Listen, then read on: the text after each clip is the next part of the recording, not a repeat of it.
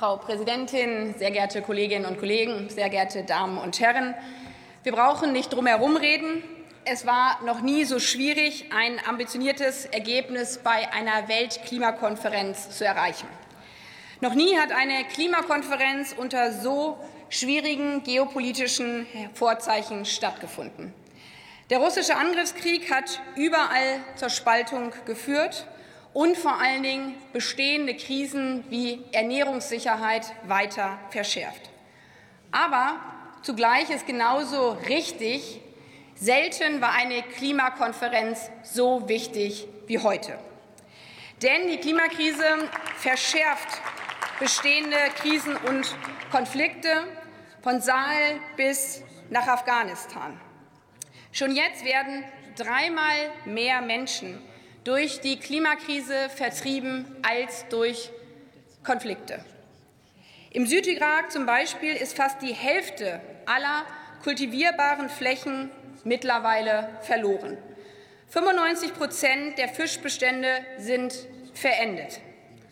Das zeigt, bei der Weltklimakonferenz in Sharm el-Sheikh geht es um nicht weniger als um das Schicksal unseres Planeten. Und wir haben ja, als wir als neue Bundesregierung angetreten sind, auch die ein oder andere Frage oder auch Anmerkung bekommen, warum wir jetzt um Gottes Willen auch noch Klimaaußenpolitik machen. Ich sage Ihnen genau deswegen, weil nicht nur bei meinen Reisen in andere Regionen der Welt die Außenminister, aber vor allen Dingen die Menschen vor Ort immer wieder deutlich gemacht haben, wir verstehen, dass der russische Angriffskrieg für euch die größte Sicherheitsgefahr ist. Aber für uns ist es mittlerweile die Klimakrise. Und auch unser Verhandlungsteam, was derzeit schon auf der Klimakonferenz in Ägypten ist, macht immer wieder deutlich, viele Delegationen in Sharm el-Sheikh, die kämpfen dort buchstäblich bei jeder Verhandlung um das Überleben ihres Landes. Und ich glaube, es ist wichtig, dass wir uns das immer wieder vor Augen halten, dass wir derzeit als Sicherheitsfragen eben für viele die internationale Klimaauswirkung haben. Und daher war es so eine richtige und wichtige Entscheidung, dass wir als Bundesregierung gesagt haben, wir können diese größte Sicherheitsgefahr dieses Jahrhunderts nur gemeinsam als Bundesregierung anpacken. Deswegen wird die Verhandlungsdelegation jetzt vom Auswärtigen Amt als große geopolitische Aufgabe unserer Zeit geführt, aber eben im Team Deutschland. Der Bundeskanzler war gerade da, andere Ministerinnen und Minister sind da, sind auf dem Weg vom Entwicklungsministerium über das Umweltministerium, das Landwirtschaftsministerium, natürlich das Energie- und Wirtschaftsministerium und das Auswärtige Amt. Und weil wir eine bewusste strategisch-politische Entscheidung getroffen haben, die Klimakrise endlich als das zu begreifen, was sie ist, die größte Sicherheitsgefahr unseres Jahrhunderts und unsere zentrale geopolitische Herausforderung, habe ich beim Peters Berger Dialog in Berlin im Frühsommer diesen Jahres auch eine bewusste strategische Entscheidung getroffen, die wir bisher anders gefahren haben als Bundesrepublik Deutschland.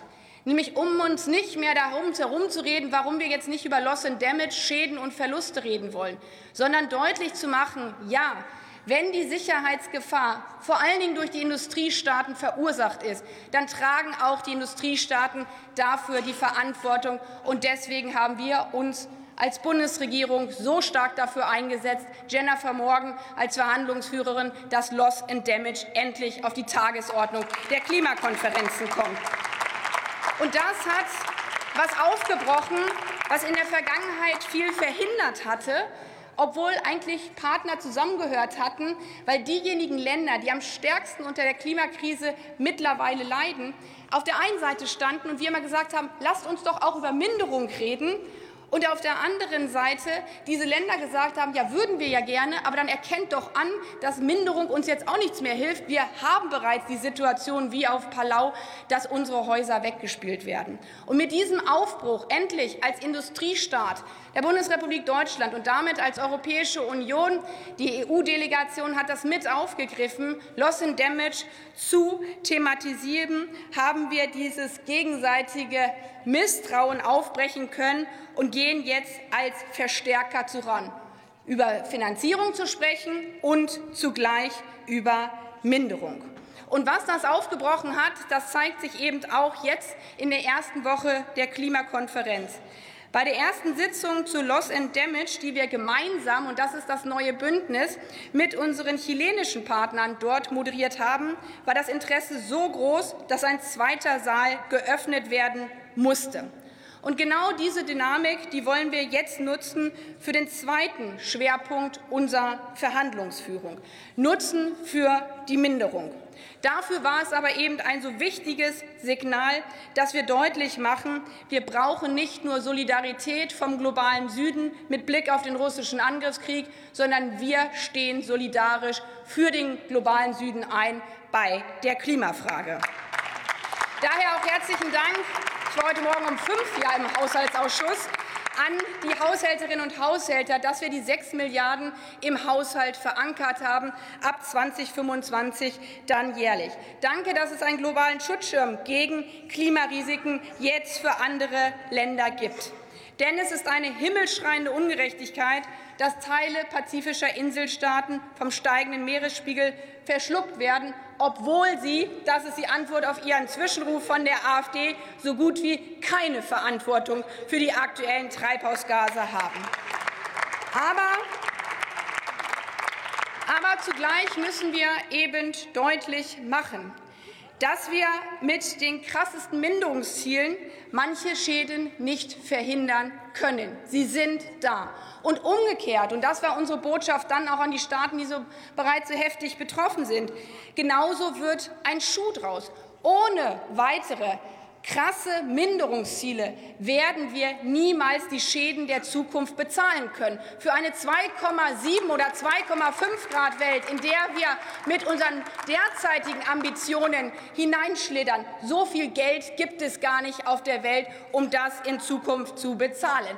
Und deswegen auch dieser Zwischenruf hier von rechts außen. Das geht nicht darum, um Sorgen zu schüren, sondern es geht darum, der Realität in die Augen zu blicken. Klimaschutz ist die beste Lebensversicherung. Klimaschutz rettet unsere Zukunft, und dafür treten wir gemeinsam an mit unseren ambitionierten nationalen Zielen. Wir beschleunigen die Energiewende. Wir gehen raus aus der Kohle 2030. Und wir werden alles dafür tun, dass nicht nur Deutschland klimaneutral wird, sondern die ganze Welt. Herzlichen Dank.